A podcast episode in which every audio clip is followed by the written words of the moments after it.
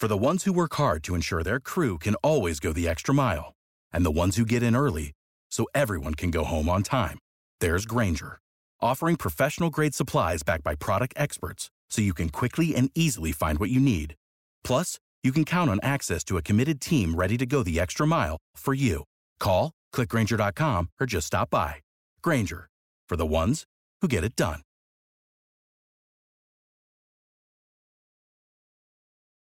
When you need mealtime inspiration, it's worth shopping Kroger, where you'll find over 30,000 mouthwatering choices that excite your inner foodie. And no matter what tasty choice you make, you'll enjoy our everyday low prices, plus extra ways to save, like digital coupons worth over $600 each week. You can also save up to $1 off per gallon at the pump with fuel points. More savings and more inspiring flavors make shopping Kroger worth it every time. Kroger, fresh for everyone. Fuel restrictions apply.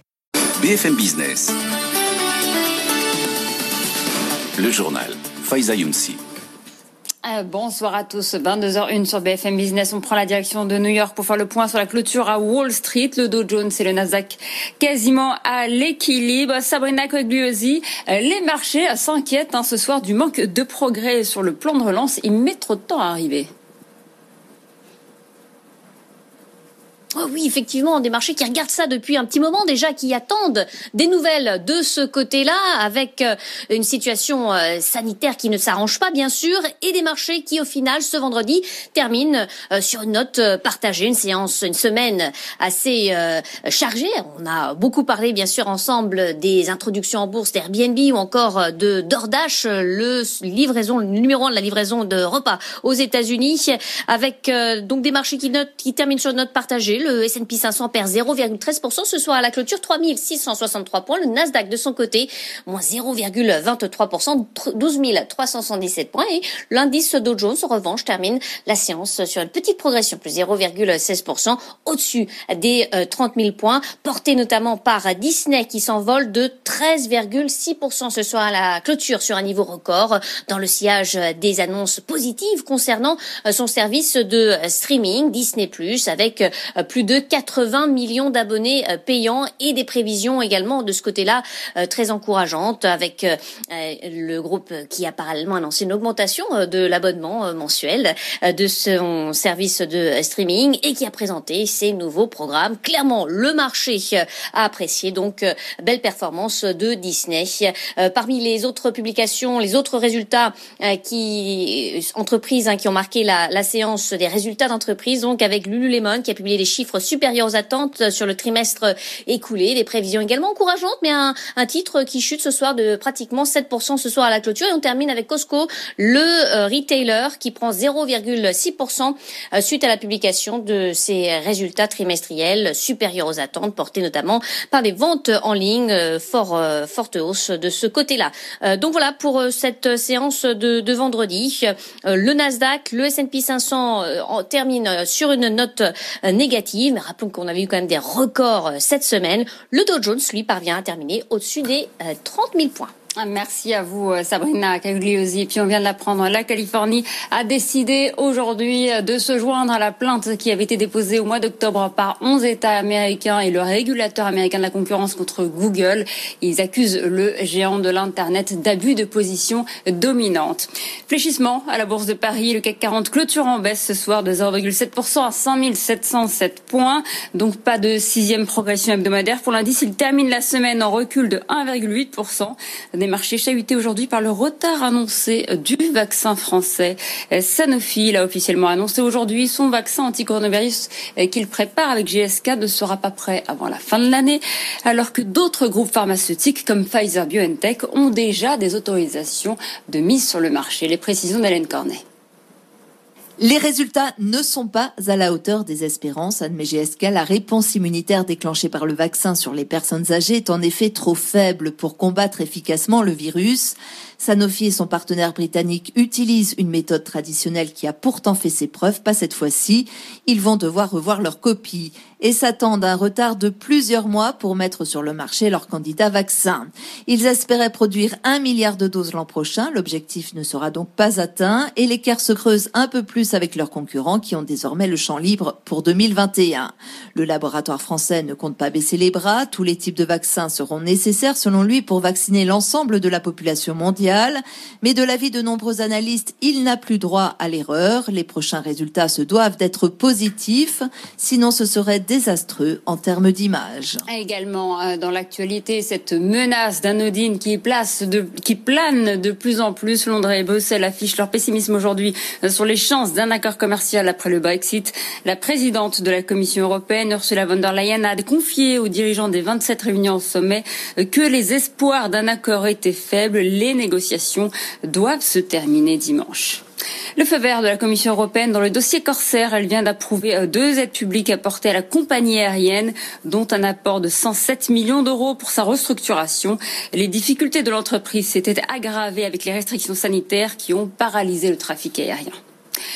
On poursuit avec le fiasco Media Pro. Il, ça avait commencé comme un conte de fées, ça se termine en cauchemar pour le foot français. La Ligue de football professionnel a acté aujourd'hui la fin du contrat de diffusion de la Ligue 1 et de la Ligue 2 avec le média espagnol.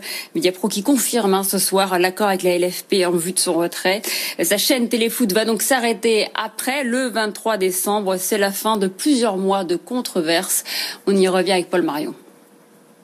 C'était le plus gros contrat de l'histoire du football français. La rupture entre Mediapro et la Ligue de football professionnel représente un énorme manque à gagner économique pour les clubs, selon l'économiste du sport Pierre Rondeau. Pour le football français, la perte sèche, c'est incommensurable. On parle d'un, on parle d'un contrat jusqu'ici de 813 millions d'euros qui lie à la fois le groupe Mediapro et la chaîne Téléfoot avec la Ligue de football professionnel. 813 millions d'euros, Ligue 1, Ligue 2 confondus.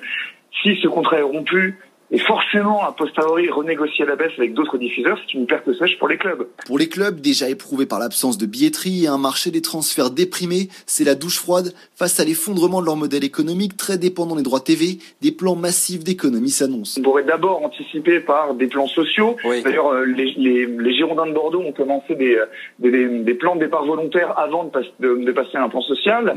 Euh, donc des plans sociaux, voire des renégociations à la baisse des contrats, des réductions de de, dépenses, au niveau transferts. À l'image des clubs, tout le football français risque désormais de voir sa valorisation économique chuter. Avec le précédent Mediapro, les diffuseurs historiques comme Canal+, voudront renégocier à la baisse les futurs droits TV. En Espagne, les stations de ski s'apprêtent à donner le coup d'envoi de leur saison. Elles vont accueillir des skieurs dès la semaine prochaine. Alors qu'en France, c'est confirmé, elles ne pourront pas rouvrir leur remontée mécanique lors des vacances de Noël. Le Conseil d'État a rejeté aujourd'hui le recours déposé par des élus de la montagne. Il y a une lueur d'espoir désormais pour une réouverture le 7 janvier si la situation sanitaire le permet. D'ici là, les professionnels de la montagne seront soutenus financièrement à hauteur de 400 millions d'euros. Des nouvelles aides aux entreprises qui vont encore alourdir le déficit public à 8,5% du PIB l'an prochain au lieu des 6,7% prévus initialement. Le budget 2021 sera examiné en deuxième lecture à partir de lundi à l'Assemblée. Le gouvernement va finalement ajouter 8 milliards d'euros de crédits supplémentaires pour faire face aux conséquences du deuxième confinement. Au total, 20 milliards d'euros d'aides supplémentaires sont budgétés pour l'an prochain.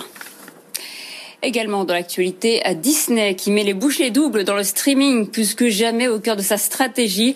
Lors d'une réunion investisseur, le groupe a confirmé l'énorme succès de sa plateforme Disney Plus, lancée il y a un an. Elle compte désormais plus de 86 millions d'abonnés. Le studio a fortement revu ses objectifs à la hausse et va encore accélérer ses investissements dans les contenus. Simon Tenenbaum.